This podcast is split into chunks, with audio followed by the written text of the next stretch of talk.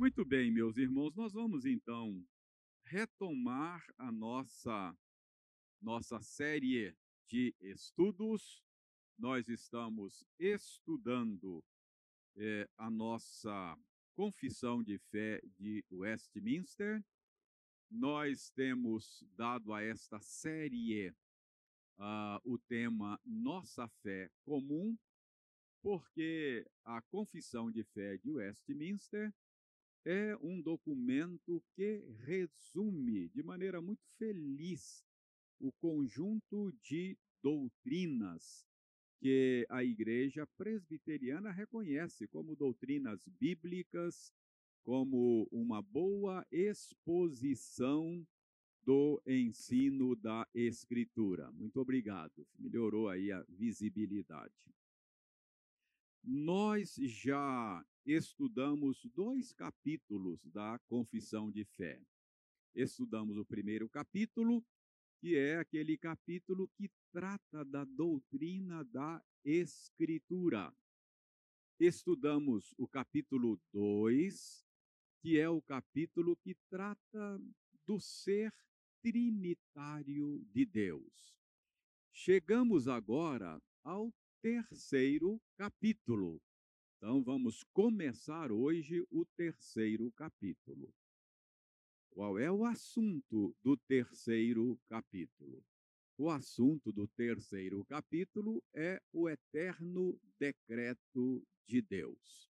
Então, nós vamos nós vamos nos esforçar para compreender ah, como é que a nossa tradição, como é que a nossa denominação é, entende esse assunto, que é o assunto do eterno decreto de Deus. Deixe-me ler para vocês ah, como é que os nossos pais na fé, na sua grande maioria puritanos do século XVII, lá na Inglaterra, como foi que eles formularam esse assunto. Primeiro parágrafo, eles formularam da seguinte maneira: Desde toda a eternidade, Deus, pelo muito sábio e santo conselho da sua própria vontade, ordenou livre e inalteravelmente tudo quanto acontece. Porém, de modo que nem Deus é o autor do pecado, nem violentada é a vontade da criatura, nem é tirada a liberdade ou a contingência das causas secundárias antes estabelecidas. Então, o que é o decreto de Deus? O decreto de Deus é aquela doutrina que entende que tudo que acontece no mundo, na história, foi antes decretado, determinado pelo próprio Deus. Então, em suma e de maneira bem, bem sintética, é, é isso que ensina a doutrina do decreto de Deus, ok? Então vamos, vamos começar é, nos perguntando se a Bíblia ensina a doutrina do decreto de Deus. Será que os, os escritores da confissão de fé inventaram isto? Ou será que eles tiraram esse ensino da Escritura? A Bíblia ensina o decreto de Deus? A resposta que eu dou é mais ou menos essa aí. O termo decreto, significando uma determinação divina, raramente é encontrado na Bíblia. Se você for procurar numa chave bíblica o termo decreto, talvez você não encontre muita coisa na Bíblia a respeito desse assunto, se o termo for apenas decreto. Estão aí três exemplos de textos onde você vai encontrar o termo decreto significando uma determinação do Senhor. Eu vou só chamar a sua atenção para um desses textos, é o Salmo 2. Abra sua Bíblia no Salmo 2. O Salmo 2 é um salmo messiânico, é um salmo que fala da vinda do Messias e da rebelião contra o seu reinado. Então, o Salmo 2 fala que Deus estabeleceu o seu rei, o seu ungido, que nós sabemos ser hoje Jesus Cristo. E diz que os homens, a humanidade, os poderosos deste século se rebelam contra esse rei que o próprio Deus instituiu. A certa altura do salmo, o próprio Messias fala. E no verso 7, o Messias fala o seguinte: Proclamarei o decreto do Senhor. Ele me disse: Tu és meu filho, eu hoje te gerei. Pede-me, e eu te darei as nações por herança e as extremidades da terra por tua possessão. Então, nesses dois versos, o ungido do Senhor, o Messias, diz que ele foi feito rei por um decreto do Senhor. Então ele diz: proclamarei o decreto do Senhor. Então, ele foi feito rei ele foi ungido rei por uma determinação do Senhor, por um decreto do Senhor. Mas você não vai encontrar muitos textos na Bíblia com a expressão decreto. E isso pode dar a você a impressão de que não há muita base bíblica para esta doutrina. Todavia, você vai encontrar na Escritura outras expressões que são equivalentes. Você pode não encontrar o termo decreto, mas você vai encontrar outros termos que querem dizer a mesma coisa. Então, deixe-me mostrar alguns outros textos outras expressões que são equivalentes. Dê uma olhada em Efésios 1, 9. Efésios 1, 9 diz que o Senhor faz todas as coisas conforme o beneplácito da sua vontade. Esse termo, beneplácito da sua vontade, é o termo decreto. O que Paulo está dizendo não é que seja o termo decreto, ele é equivalente a. É como se Paulo estivesse dizendo: Deus faz todas as coisas conforme ele decretou. Deus faz todas as coisas conforme ele uh, uh, intencionou, conforme ele planejou. Então, o termo beneplácito é um termo equivalente.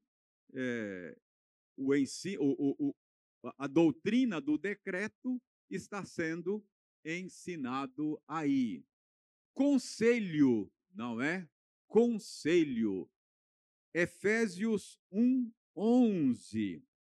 Aparece esse, esse termo. Deixe-me localizar aqui, Efésios, capítulo 1, versículo 11.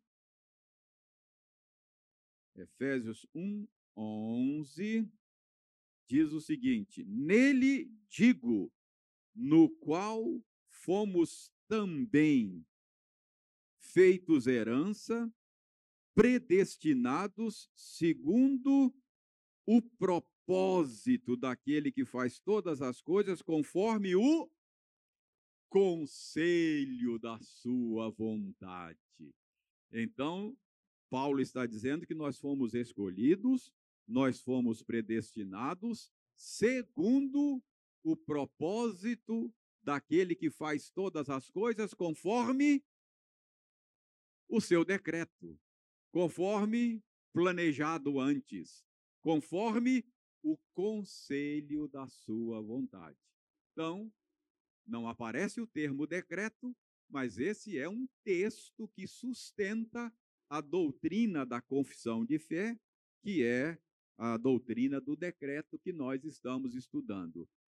Desígnio é um outro termo que é que é equivalente ao termo decreto, não é? Ah, dentre esses textos aí, ah, vou pegar um aqui aleatoriamente, eh, nem me lembro exatamente o que diz, mas Atos 2, Atos 2, verso 23, aparece o termo desígnio. Diz o seguinte: sendo este entregue pelo determinado desígnio e presciência de Deus, vós o matastes crucificando por mãos de iníquos. Então, isso aqui é parte daquele sermão de Pedro pregado no dia de Pentecostes. Pedro está dizendo que a morte de Jesus, que o sacrifício de Jesus aconteceu conforme determinado no desígnio de Deus. Então, a morte de Jesus só aconteceu porque foi antes decretado, foi antes determinado, foi antes planejado, foi antes designado pelo Senhor. Então, Desígnio é o decreto, é, a, é o propósito, o beneplácito da sua vontade. Então, ah, embora você não encontre na Escritura muitos textos que falam, que, tem, que usam o termo decreto, você vai encontrar esses outras, essas outras expressões que são equivalentes. Vontade é um outro termo equivalente. Propósito, não é? Lembra de Romanos 8, 28? Todas as coisas colaboram para o bem daqueles que amam a Deus e daqueles que são chamados segundo o seu propósito, segundo o seu decreto, segundo o seu desígnio. Se você é cristão, foi chamado à, à, à fé, foi levado a Cristo em arrependimento e fé, foi salvo. Isso que aconteceu na sua história só aconteceu na sua história porque foi designado antes, foi decretado antes, foi planejado antes. Então, a doutrina do decreto de Deus é aquele ensino bíblico que diz que tudo o que acontece, acontece porque foi antes designado por Deus. Foi antes decretado por Deus. Ah, então, nós estamos vendo aí uma série de termos que são equivalentes. Plano, você vai encontrar esse termo aí. Dê uma olhada aí no livro de Jó. Não é? Jó, no capítulo 42, Jó 42, verso 2, diz o seguinte: Bem sei que tudo podes, e nenhum dos teus planos pode ser frustrado. Então, termo plano, aquilo que Deus planejou, aquilo que ele designou, aquilo que é o propósito dele, ou seja, que ele propôs. Ah, então, plano decreto, propósito, designo são expressões equivalentes. Então a gente pode concluir que, que esse ensino da confissão de fé sobre o decreto de Deus está amplamente ensinado na Escritura. Ah, Deixe-me ver se tem mais algum termo equivalente aqui. Determinação, que foi o texto que o Ildeir leu conosco ainda há pouco, não é? Se você quiser revisitar lá o texto, é segunda de Paulo a Timóteo. O Ildeir nos leu conosco e diz o seguinte, 2 Timóteo capítulo 1, aí versos 8 e 9. Diz aí no verso 8, melhor, verso 9. Diz que Deus nos salvou, ele nos chamou com santa vocação, não segundo as nossas obras, mas esse chamado, esta salvação aconteceu conforme a sua própria determinação. E graça foi uma determinação graciosa, não é? Então, por que, que Deus chamou você? Por que, que ele salvou você? Porque ele determinou fazer isso. Ele, ele planejou fazer isso. Ele designou fazer isso. Ele decretou fazer isso. Então, essa é a doutrina do decreto de Deus. Decreto de Deus significa que as coisas que acontecem na história dos homens, elas são antes decretadas por Deus, determinadas por Deus, ok? Sua determinação. Então, oi, pois não, Jurandir?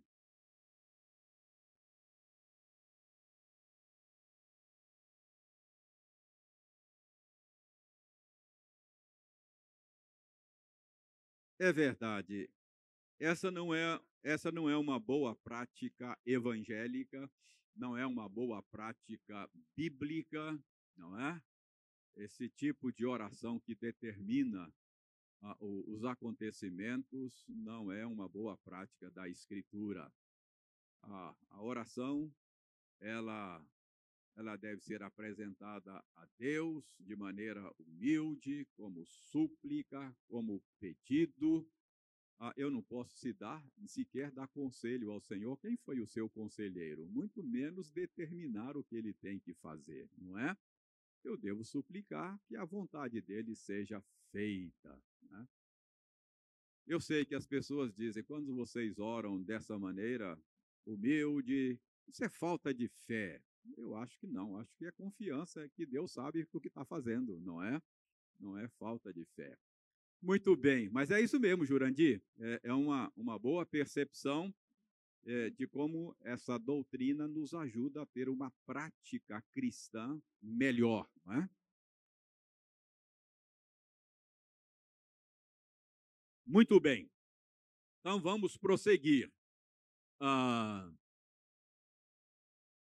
Dê uma olhada aí nesta, nesta afirmação, porque eu creio que esta afirmação do Adoniran Judson Gordon, nascido em 1836, morto em 1895, fundador do Gordon College nos Estados Unidos, teólogo, ele disse: um universo sem decreto seria tão irracional, tão espantoso, como um trem viajando na escuridão da noite, sem farol e sem maquinista, e sem nenhuma certeza de que a qualquer momento poderia precipitar-se no abismo. O que ele está mostrando aí é que essa ideia de um decreto ela não é apenas bíblica, não é? Que já seria suficiente, mas ela é lógica, ela é racional. É inconcebível que Deus, sendo um ser sábio, inteligente pudesse trazer à existência o universo sem nenhum plano previamente estabelecido. Eu vou fazer isso aqui, depois vou ver como é que vai ficar, né? Onde é que vai dar isso? Ah, não faz sentido. Nós somos imagem de Deus e todos nós, como seres inteligentes e racionais, agimos com base em planejamento prévio. Mesmo que não seja um plano elaborado, registrado num papel, mas você age, você age sempre planejando previamente. Ah, imagine, ah, o que, que você vai fazer amanhã? Não é? Você certamente tem um plano em mente, não é? Você é, é, envolve o horário que você vai ter que levantar, sair da cama, o que você vai fazer, não é? Ah, se você precisa ir ao centro, vou ao banco, vou de ônibus, vou de Uber, vou de carro próprio, não, vou melhor, vou fazendo uma caminhada. Bom, se eu vou fazendo a caminhada, vou demorar mais para chegar lá. Eu tenho que estar no banco às tantas horas, então eu tenho que sair às tantas. Não é assim que a gente age? Ninguém, ninguém é, é, é, age sendo um ser inteligente, racional, sem antes elaborar algum plano, por mais singelo, por mais simples que seja, é, você age é, baseado num plano, num projeto. Então, é inconcebível dizer que Deus simplesmente decidiu criar o universo, trazer à existência as coisas que trouxe, sem ter antes estabelecido um plano. É preciso que haja um plano. Então, não apenas a Bíblia ensina que Deus tem um plano, mas a lógica, a racionalidade pressupõe um plano de Deus, não é? é, nós cremos assim. Não é assim que nós cantamos? Deus tem um plano para cada criatura. Ele, ele, ele elabora um plano. Deus age com base num decreto. Oi.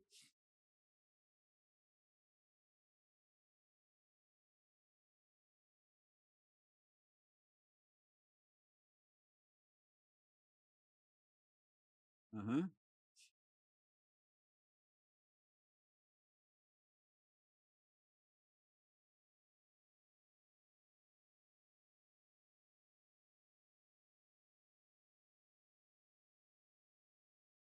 Aham.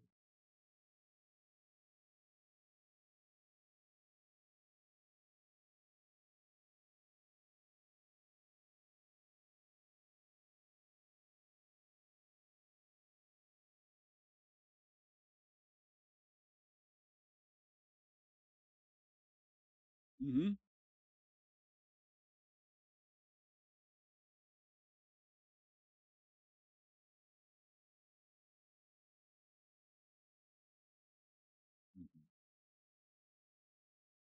Uhum.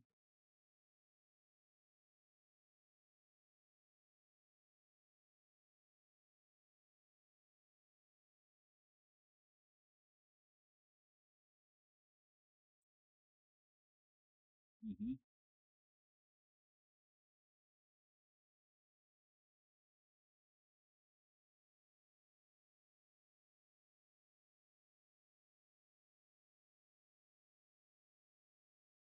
Uhum. Para os irmãos que estão nos acompanhando em casa, o Elton John está lembrando aqui que há uma, uma, uma teoria científica que está que é conhecida como o design inteligente, que é uma teoria que percebe propósito no mundo. Nós vivemos num mundo que há propósito. Então, ele está lembrando bem aqui que ah, mesmo pessoas não cristãs conseguem perceber que nós vivemos num mundo que há propósito. Se há propósito, houve então alguma coisa planejada, não casual. Então, vejam bem, ah, qual é o nosso ponto?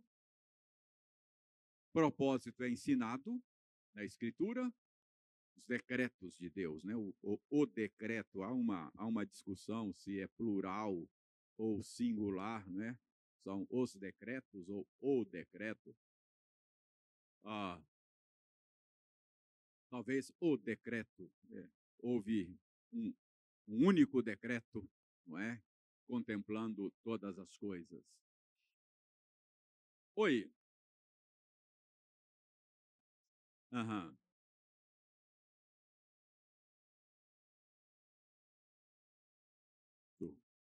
É verdade, é.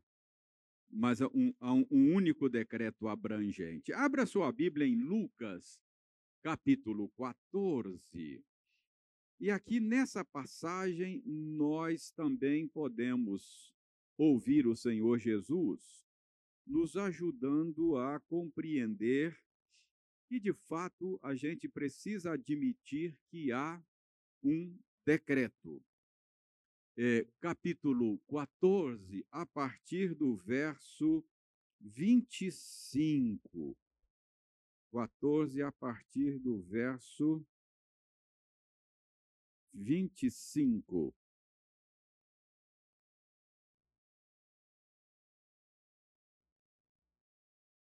Vejam bem, eu leio. Grandes multidões o acompanhavam e ele, voltando-se, lhes disse: Se alguém vem a mim e não aborrecer a seu pai e sua mãe, e mulher e filhos, e irmãos e irmãs, e ainda a sua própria vida, não pode ser meu discípulo. E qualquer que não tomar a sua cruz e vier após mim, não pode ser meu discípulo. Pois qual de vós, pretendendo construir uma torre, não se assenta primeiro para calcular a despesa e verificar se tem os meios para concluir, para não suceder que, tendo lançado os alicerces e não a podendo acabar, todos os que a virem zombem dele, dizendo: Este homem começou a construir e não pode acabar. Ou qual é o rei que, indo para combater outro rei, não se assenta primeiro para calcular se com dez mil homens poderá enfrentar o que vem contra ele com vinte mil? Caso contrário, estando outro ainda longe, envia-lhe uma fachada pedindo condições de paz. Assim, pois, todo aquele que dentre vós não renuncia a tudo quanto tem, não pode ser meu discípulo. Ah, Jesus não está falando aí da doutrina do decreto. Jesus está falando do preço do discipulado. Então, ele está alertando candidatos ao discipulado a avaliarem o custo de segui-lo. Seguir a Jesus tem um custo. E Jesus diz: é bom que vocês avaliem aí o custo de serem meus discípulos. Jesus nunca. Oi? É, ele, ele não é nessa, ele, ele nunca estimulou, ele nunca estimulou é, um discipulado assim meio irreflexivo, não, não é? Ele dizia, olha, as aves dos céus têm os seus ninhos, as raposas têm os seus covis, eu não tenho onde reclinar a cabeça. Quer vir, vem. Não é? Então tem, tem um custo de seguir a Jesus. A gente precisa. Então é isso que Jesus está dizendo, que você precisa avaliar o preço do discipulado, o custo do discipulado. Ah, e aí ele usa duas ilustrações que nos ajuda a entender a, a razoabilidade de um plano prévio. Ele diz: nenhum construtor nenhum arquiteto começa uma construção sem um plano, não é? Ah, sem um plano prévio. Ele, ele precisa ter um plano, um projeto, né? ele tem uma, uma noção do custo daquele projeto, senão ele corre o risco de iniciar e não terminar. A outra ilustração que Jesus usa é a ilustração de um rei que vai à guerra contra outro rei. Ele precisa ter uma estratégia, ele precisa ter um plano, senão ele corre o risco de se dar mal. Então, o que Jesus está é, fazendo aqui é mostrando a, a razoabilidade de se planejar, de pensar antes, de avaliar e de, e de ter um plano previamente estabelecido. Então, Jesus nos ajuda a mostrar a razoabilidade, não é? Ao falar aí do preço do discipulado, ele chama atenção para a necessidade de um plano prévio. Então, três passos nós já demos. Vimos que a Bíblia ensina, embora com termos equivalentes à doutrina do decreto, vimos que ela é razoável e vimos que o próprio Senhor Jesus ensinou é, de uma maneira secundária a razoabilidade do decreto. Muito bem. Vamos voltar ao texto da confissão de fé e vamos vamos é, ver aí como é que os nossos pais na fé elaboraram essa doutrina que nós já vimos que é bíblica e é razoável. Então veja bem, desde toda a eternidade, Deus é, elaborou um plano. Desde toda a eternidade, ele decretou. Então, segundo a nossa tradição, esse plano ele é um plano eterno. Embora o decreto se relacione com coisas que acontecem na história, o decreto continua sendo em si mesmo um ato, uma decisão dentro do ser divino e, portanto, é eterno, no sentido mais estrito da palavra. Nós devemos fazer distinção entre o decreto e a sua execução. Uma coisa é o decreto, outra coisa é a execução. Uma coisa é a planta do edifício, não é? É o projeto. Projeto existe antes da execução na mente do arquiteto. E ele coloca aquilo num papel. Mas ainda não existe o prédio. Não é assim? Então, uma coisa é o decreto, uma coisa é o projeto, outra coisa é a execução. Não é assim que a gente faz? Comprei um apartamento na planta. Ele, ele não existe. Você comprou uma ideia. Né? Né? Assim, eu comprei um apartamento na planta. Ele não existe ainda, só existe lá na cabeça do arquiteto. E você pode até vê-lo, né? pode até vê-lo. O arquiteto mostra, ó, o seu apartamento é esse aqui, ó, como se ele existisse. Então, uma coisa é o decreto, outra coisa é a execução. Deus, e, e, e quando ele determinou, decretou, é, decretou, designou, ah, a si mesmo, não é? Quando nada, absolutamente nada havia. Essa, esse é um ato, é uma decisão ah, que, que é dentro do ser divino, portanto, na eternidade. Está claro isso? Decreto e a execução. Antes de criar céus e terra, Deus decretou criar céus e terra não é? A nossa salvação, por isso é que a Bíblia diz que Jesus foi morto antes da fundação do mundo. Então, o sacrifício de Jesus já, já tinha acontecido na mente de Deus, no plano de Deus. Assim como um arquiteto pode falar daquele projeto como se tivesse acontecido, né?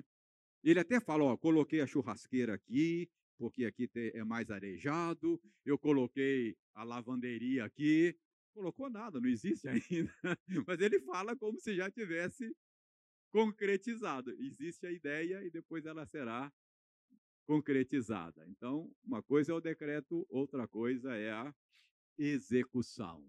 Oi.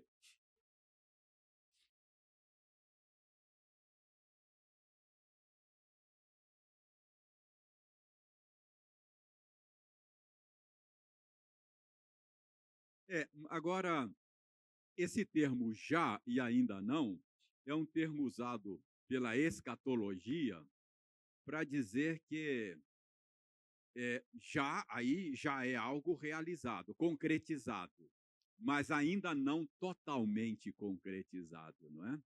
Mas é, é isso, existe na mente de Deus. Ok? Então o decreto ele é eterno. Mas os nossos pais na fé não apenas ao elaborar, deixou claro que o decreto é eterno, desde toda a eternidade, Deus, pelo muito sábio e santo conselho da sua vontade. O decreto não é apenas eterno, mas ele é também sábio e santo.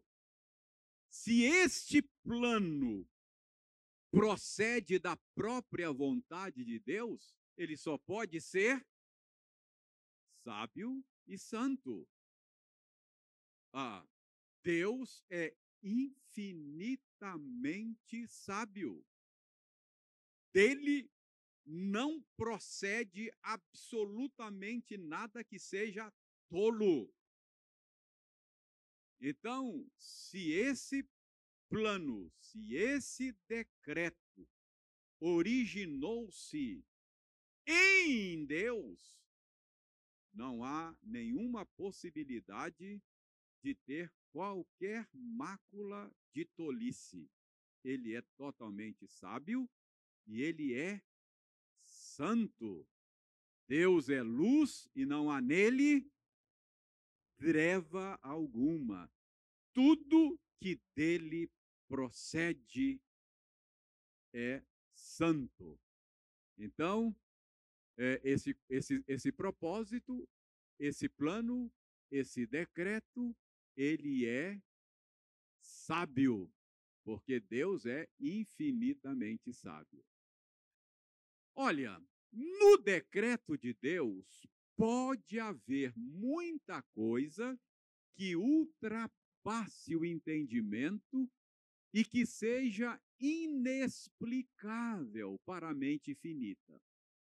Mas não contém, ali está contém, mas o certo é contém. Não contém nada que seja irracional ou arbitrário. Deus elaborou seu plano com sábio discernimento e conhecimento. Muitas vezes, para nós, o decreto de Deus pode soar estranho, absurdo, louco, mas quando isso acontece, o problema não está em Deus, o problema não está no decreto dele, no plano dele, o problema está em nós é a nossa miopia espiritual que nos, não nos permite ver a beleza, a sabedoria, a santidade do plano que Deus elaborou. Então, nós podemos muitas vezes dizer, Senhor, eu não entendo. Eu não entendo. Talvez eu possa até dizer, Senhor, eu se fosse eu a planejar essas coisas, eu planejaria diferente. Mas eu preciso admitir que o meu plano, sendo diferente do de Deus, seria pior do que o dele. Não seria tão sábio quanto, nem tão santo quanto. Então, esse é um assunto, esse é um assunto que, ao estudar, nós estamos navegando águas profundas. E a gente precisa entender isso, que o problema não está a nossa dificuldade de entender, de compreender e muitas vezes de aceitar o modo como Deus opera, decreta as coisas, uh, o problema está em nós, não em Deus e não no seu decreto. Está claro isso? Está claro? É, muitas vezes escapa a nossa capacidade de compreensão, mas o problema está em nós, é a nossa limitação, ok? Então, ao estudar esse assunto, nós vamos prosseguir estudando esse assunto durante algumas semanas. Esse aqui é só o primeiro parágrafo desse capítulo. Ah, vocês verão que nós vamos nos nós vamos nos debater com perguntas que a gente não tem resposta. Ah, é, um, é uma doutrina bíblica eivada de mistérios. Então a gente precisa entender isso, não é? Que nós, quando estamos tentando penetrar a mente de Deus por meio daquilo que ele nos revelou, é natural que nós fiquemos muitas vezes perplexos, sem entender, é natural, mas isso é por causa da nossa pequenez, da nossa finitude e até por causa do nosso pecado. Pois não, Jurandir?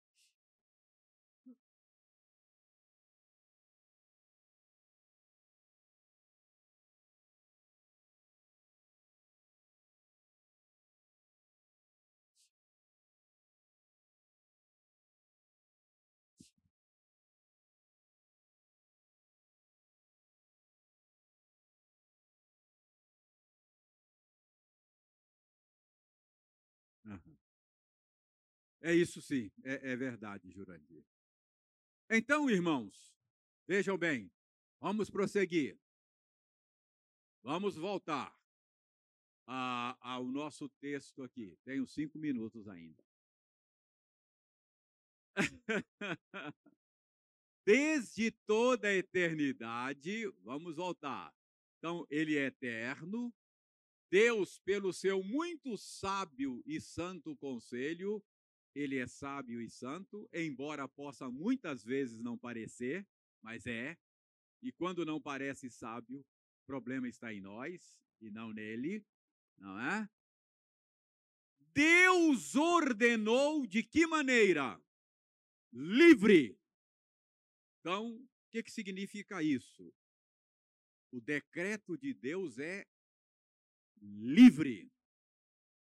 Isso significa que o eterno decreto de Deus foi elaborado por ele sem que ele fosse coagido, sem que ele fosse forçado, sem que ele fosse aconselhado por qualquer ser fora dele mesmo.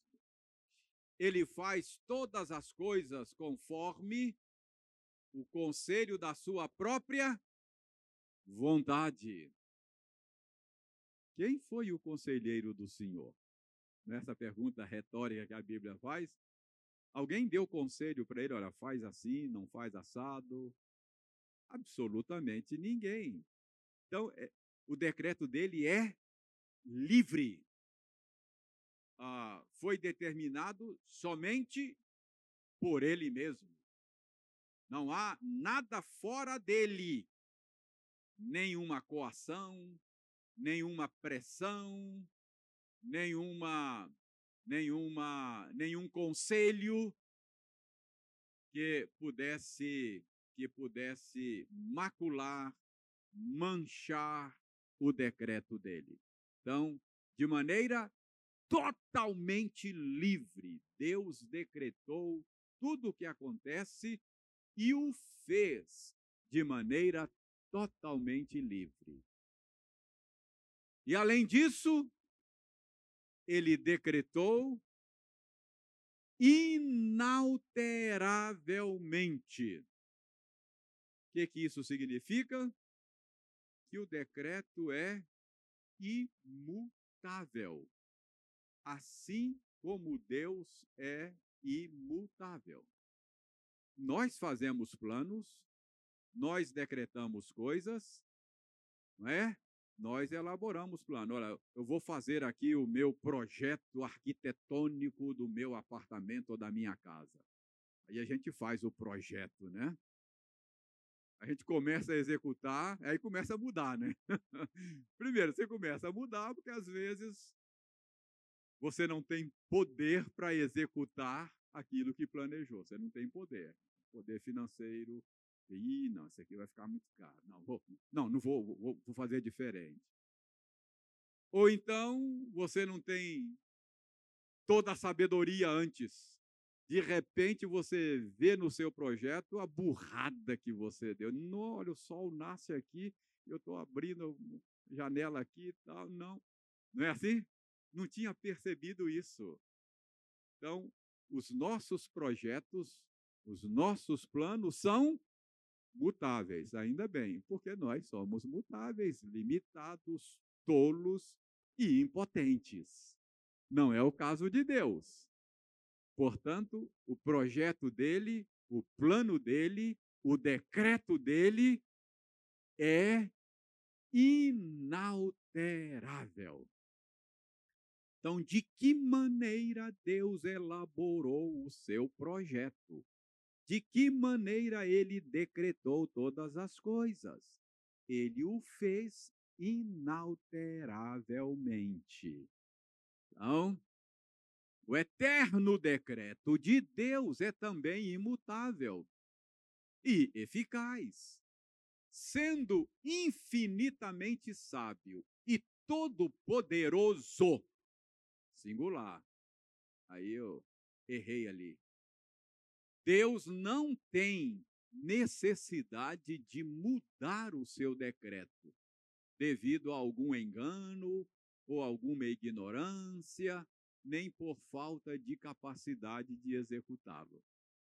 Então, você tem aí textos que deixam claro que Deus pode realizar toda a sua santa vontade.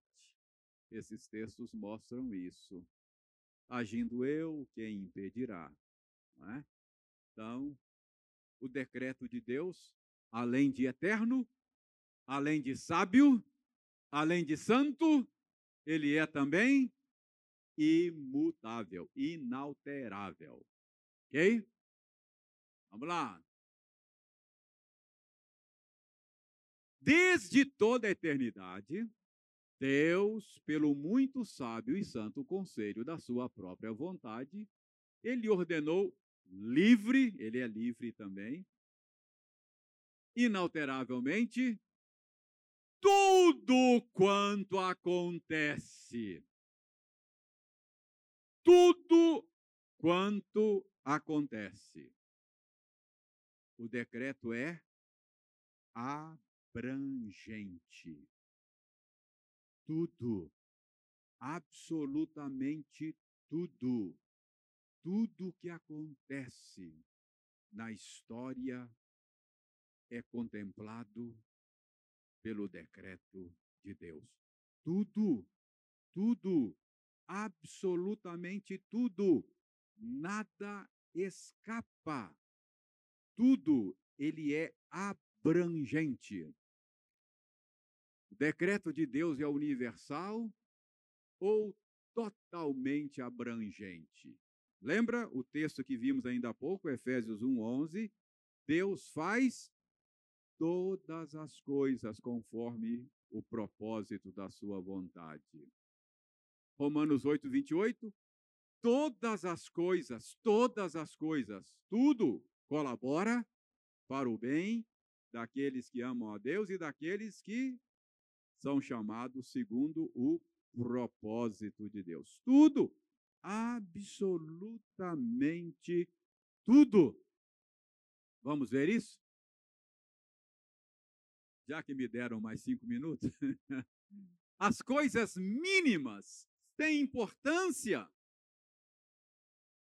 são contempladas no, no projeto de Deus, no decreto de Deus. Não cai um pardal? Fio de cabelo? Caiu fio de cabelo? Está tá no decreto de Deus, está contemplado. Isso consola os carecas, né?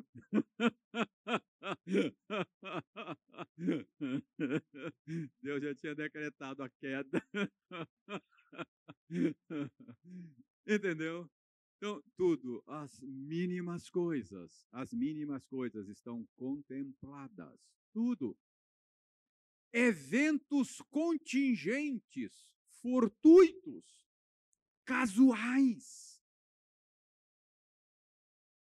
A gente tem o hábito de dizer assim: é, ah, não, não existe acaso. Eu entendo, realmente não existe acaso porque Deus decreta tudo. Mas do ponto de vista nosso existe acaso, mas esse acaso é contemplado no decreto de Deus. Alguns textos que mostram isso aí, não é? Ah,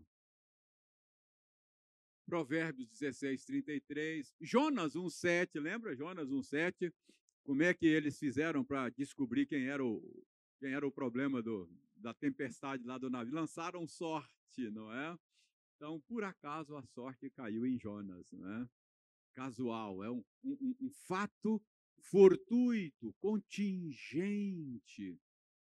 Ah, isso está determinado, decretado. Abra sua Bíblia. Esse texto aqui é importante. É, vale a pena você ver isso aqui. Abra sua Bíblia no segundo livro das Crônicas.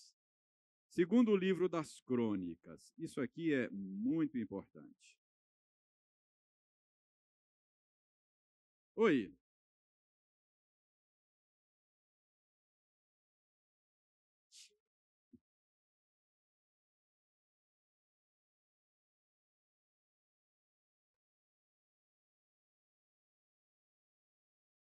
Ah.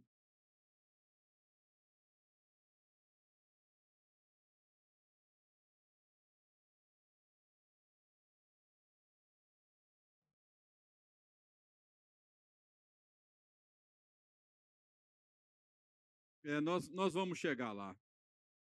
É. Segundo de Crônicas 18. Segundo de Crônicas 18. Deixa eu mostrar aqui como é que um caso fortuito, ah, como é que um acontecimento casual está contemplado no decreto. Ah, segundo Crônicas 18, achou aí? Tinha, jo, tinha Josafá riquezas e glórias em abundância e aparentou-se de Acabe. Esses dois aí, um era rei no reino do sul, outro rei no reino do norte. Lembra as doze tribos divididas, dez tribos formando o reino do norte, capital Samaria, duas tribos formando o reino do sul, capital Jerusalém. Mas os dois reis aparentou-se eles ficaram com o padre, né? Os filhos se casaram. Então, eles aparentaram-se. Ok. Uh... Verso 3.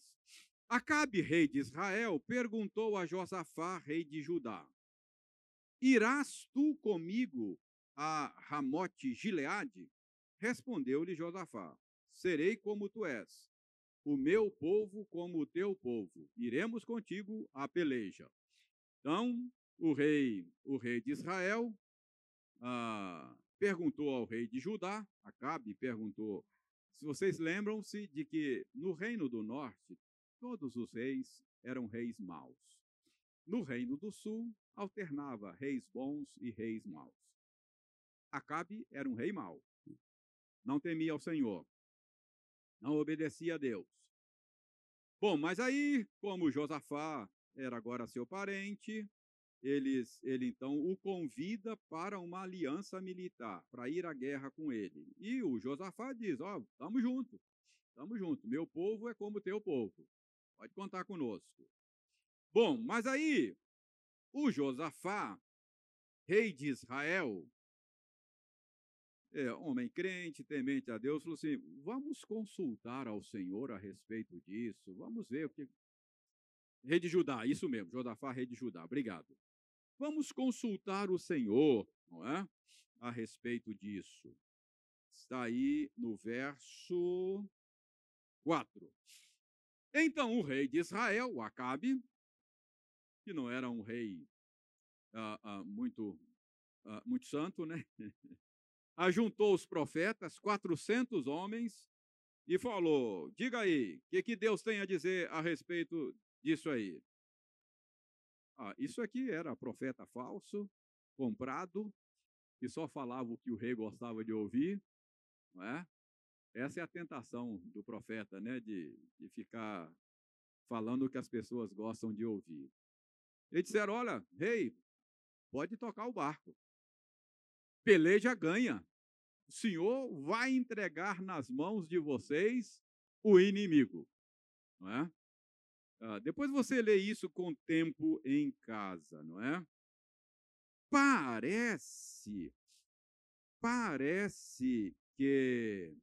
Veja o verso 6, ó, sobe porque Deus a entregará nas mãos do rei. Parece que Josafá desconfiou um pouco daqueles profetas e ele diz aí, ó, olha aí, ó, verso 6, segunda parte. Não há aqui ainda algum profeta do Senhor para consultar? Espera aí, eu não estou confiando muito nesses profetas aí, não. Ah, aí olha o que, que o rei de Israel diz, ó. Ah, ele diz, ó, respondeu o rei de Israel a Josafá, verso 7. Há um aí por quem podemos consultar o Senhor, porém eu não gosto muito dele, não, sabe? É, é que ele só fala coisa ruim para mim. ele só fala o que não é bom para mim. É, ele só fala o que é mal. Esse, esse, é o profeta Micaías. Eu não, eu não gosto dele, não. É? Então, verso 7. Ah, então, disse Josafá: Não fale o rei assim. Então o rei de Israel chamou um oficial e disse: Traze-me depressa Micaías, filho de ah, Inlá. Bom, aí chamaram lá o Micaías, e o Micaías, profeta verdadeiro, disse: Olha, não vai, não vai, porque vai dar ruim. Vai dar ruim. Hã? É. Mas aí, veja bem a reação do. Veja a reação. Veja a reação do rei de Israel ah, ele, ele, ele esbofe, esbofeteia o profeta Micaías, não é? Deixe-me ver aqui. Bom, mas o, o fato é que a história é longa. Eles vão, montam uma estratégia o rei, o rei inimigo, disse: Olha, falou para o exército dele, falou para os soldados: Olha, não, não quero que vocês esqueçam os soldados, esqueçam. Ah, eu quero pegar é o rei de Israel. É o rei de Israel. Eu quero é o rei de Israel. Então, ele é que tem que morrer. Então havia havia uma estratégia, uma determinação de matar Acabe. É, só que Acabe e, e Josafá montaram um plano, Acabe foi disfarçado para a batalha para não ser reconhecido. Foi disfarçado, para ninguém reconhecê-lo, não é? Então, o que eu quero mostrar é o verso 33. Veja bem, Acabe disfarçado. É, uh, quer ver, ó? Verso 31. Vendo os capitães dos carros a Josafá, disseram: Este é o rei de Israel. Só que o Josafá não era o, o, o, o, rei de Israel, era Acabe que era, né? Então eles confundiram, acharam que Josafá era Acabe e falou: é esse, é esse, é esse, pega, pega, pega, pega, né? Portanto, a eles se dirigiram para o atacar. Josafá, porém, gritou e o Senhor o socorreu. Deus o desviou dele. Vendo os capitães dos carros que não era o rei de Israel, deixaram de o perseguir. O negócio é que o plano de, de ocultar Acabe, ele, ele, ele ir disfarçado, funcionou até certo ponto. Agora olha o verso 33. Então, um homem entesou o arco e atirando ao acaso, atirando ao acaso, feriu o rei de Israel por entre as juntas da sua armadura. Então disse: Então disse esse ao cocheiro: Vira e leva-me para fora do combate, porque estou gravemente ferido. E ele veio a ser ferido. Por meio de Micaías, Deus disse: Vai morrer.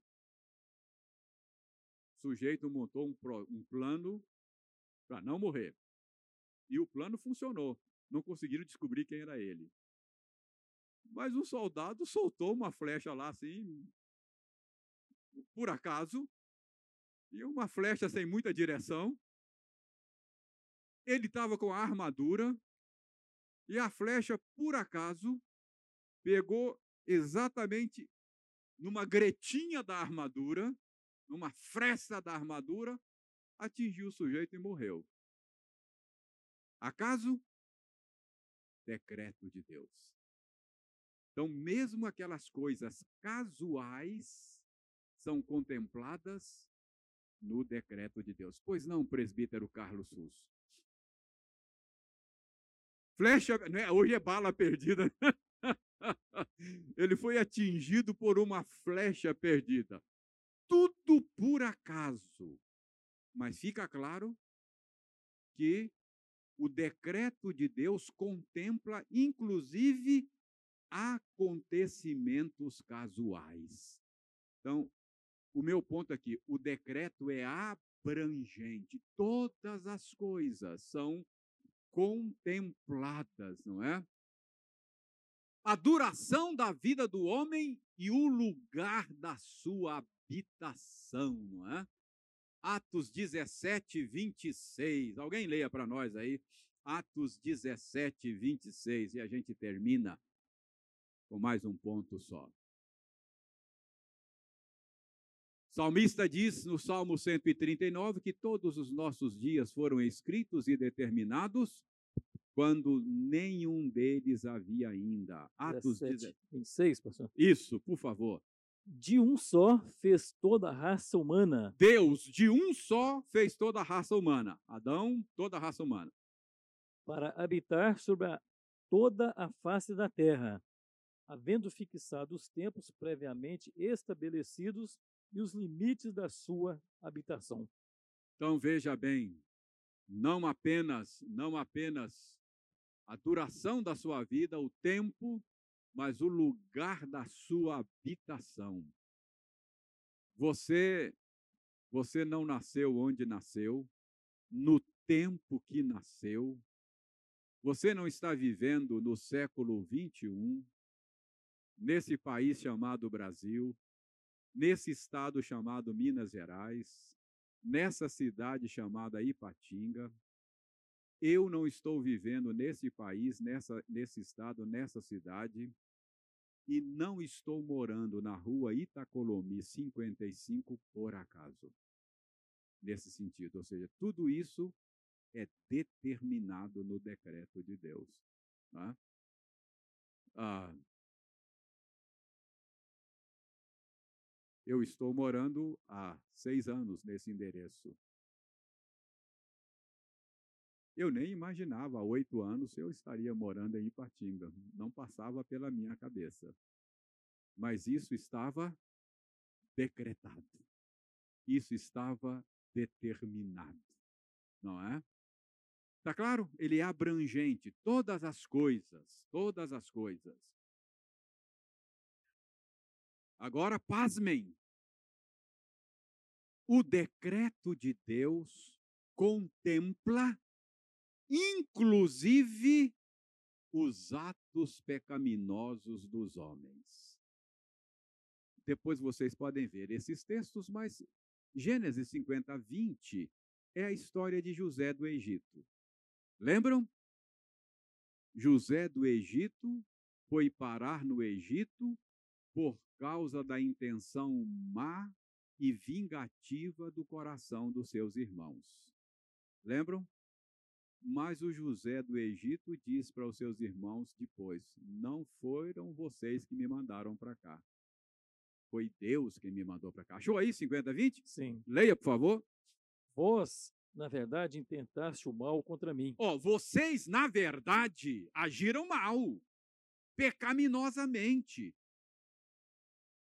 Porém, Deus o tornou em bem, para fazer como vedes agora que se conserve muita gente em vida. Então, estava decretado por Deus todos aqueles fatos para a preservação de uma família, um homem que tinha doze filhos, que se tornaria as doze tribos de Israel, de onde nasceria o Salvador. Tudo aquilo era parte do desígnio de Deus, inclusive os atos pecaminosos dos irmãos de José. E o texto mais emblemático, não é? É Atos 4, 28. Acha aí, Udei, já que você está com o microfone. É, vê se, vê se é o que eu estou pensando mesmo. Atos 4, 28. 4, 28. Para fazerem tudo o que a tua mão e o teu propósito predeterminaram. Esse para fazerem tudo, ele está se referindo à morte de Jesus. As autoridades do povo, as, as, autoridades religiosas de Israel, as autoridades romanas, Pôncio Pilatos, Judas Iscariotes, Pilatos agindo por omissão e covardia, mais preocupado com a sua posição no império do que com a justiça. Os líderes religiosos movidos pelo ódio, pela vingança, uh, porque Jesus os perturbava muito. Judas vendendo o seu melhor amigo por causa da sua ganância, não é? Para ganhar dinheiro, cada atitude horrenda. Mas aí está sendo dito que todas essas coisas aconteceram conforme a tua mão e o teu propósito, propósito teu decreto determinaram. Aliás, nós falamos ainda há pouco que a Bíblia diz que Jesus foi morto, já estava no decreto de Deus esses acontecimentos. Os atos pecaminosos dos homens são contemplados no decreto de Deus. Ok? Então, o decreto é abrangente. Mas tem um porém, veja lá. Porém, porém, tem aí três ressalvas para que nós não caminhemos em direção perigosa ou tiremos conclusões erradas a respeito do eterno decreto de Deus. Porém, Deus decreta de uma maneira tal, misteriosa, de tal modo que ele não é autor do pecado. Então, os nossos pais na fé fizeram essa ressalva. A Bíblia ensina o decreto de Deus, mas isso não significa que Deus seja autor do pecado. O pecado dos irmãos de José era o pecado dos irmãos de José. Deus não é responsável pelo pecado dos irmãos de José. Nem violentada é a vontade da criatura. A vontade dos irmãos de José não foi violentada.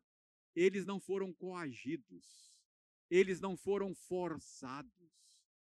Quando eles agiram pecaminosamente contra o seu irmão, eles fizeram de livre vontade. Portanto, são responsáveis por isso. Isso é um grande mistério, né? Como é que Deus decreta a coisa acontece sem sacrifício da vontade da criatura? E nem é tirada a liberdade ou a contingência das causas secundárias. Aquela flecha foi casual. Ela foi casual. Nada planejado. Então, quando a gente diz não há casos, não, não há casos do ponto de vista de Deus, mas do nosso ponto de vista é casual. Bom, eu estou lá em, em Nova York, em apuros, precisando de ajuda, não sei o que fazer. Estou com uma dificuldade tremenda. De repente, eu encontro o Carlos Sus. Uau! Deus mandou você aqui, cara. Que coisa boa encontrar você aqui. É o meu socorro. Foi um encontro casual? Foi. Nós planejamos encontrar lá. Você sabia que eu estava em Nova York? Sabia? Eu não sabia que você estava lá. Foi casual. Então, mas foi decretado. Deus decreta sem tirar a casualidade. Interessante, né? É, é o, o mistério de como Deus age. Foi um encontro casual. Foi, do meu ponto, não planejei, não sabia que você estava lá, você não sabia que eu estava lá, você não esperava me encontrar, hã? É, mas, ou seja, Deus decreta. Veja lá, o decreto de Deus não tira a contingência das causas secundárias. Quem me socorreu em Nova York? Deus. Causa primária. Qual foi a causa secundária do socorro? Quem Deus usou? Carlos. E como Deus usou? Casualmente. Percebe? A causa secundária continua sendo casual. Então, Deus é a causa primária do socorro. Quem me socorreu? Deus, causa primária. Quem foi a causa secundária? Carlos. Meu socorro foi o Carlos, mas ele é a causa secundária, foi o que Deus usou. De que maneira Deus me socorreu? De maneira casual. Continuou sendo um acaso. Lindo isso, não é? Coisa maravilhosa o modo de Deus agir. Então, veja bem, os nossos pais na fé está dizendo, olha, Deus trabalha de uma maneira tal que se que o, o, o, aquela pessoa que ele usa não é forçada, Judas Iscariotes não foi forçado, não foi coagido. Ele traiu Jesus de livre e espontânea vontade não é? Ah, não, foi de livre e espontânea vontade mesmo. A, a vontade dele foi preservada. A pergunta é: como é que Deus faz isso? Eu vou dizer: eu não sei. É um mistério. Eu não sei como é que Deus usa a pessoa e ela. Não é difícil você perceber isso. Por exemplo, na obra de inspiração da Escritura, quem escreveu a Bíblia? Homens ou Deus? Os dois. Os dois. Eles não, eles não foram anulados. O autor humano não foi anulado. Não foi um ditado assim. Se você. A, a, eles continuaram de posse das suas faculdades mentais. Não foi um, psicografia, um transe, não foi. Eles estavam, eles não foram anulados. Você consegue, você consegue, se você lê, por exemplo, grego, você consegue perceber o estilo de Paulo, o estilo de Pedro, o vocabulário dele. Você olha, isso aqui, ó, tem Pedro aqui nesse texto, tem Paulo nesse texto. Percebe? Eles não foram anulados, eles continuaram agindo livremente. Mas Deus trabalhou de uma tal maneira que o que eles escreveram foi exatamente o que Deus determinou. Como é que Deus faz isso? Eu não sei. É um mistério, não é?